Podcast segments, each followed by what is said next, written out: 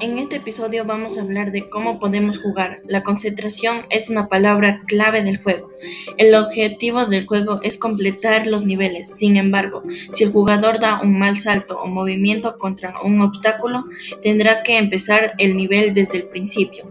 De igual forma, el juego tiene el modo práctica, que a diferencia del modo normal se pueden colocar checkpoints que están disponibles en este modo, lo que permite al jugador comenzar en estos lugares en un lugar del principio. El videojuego presenta 21 niveles oficiales, de los cuales 18 se pueden jugar a partir del inicio.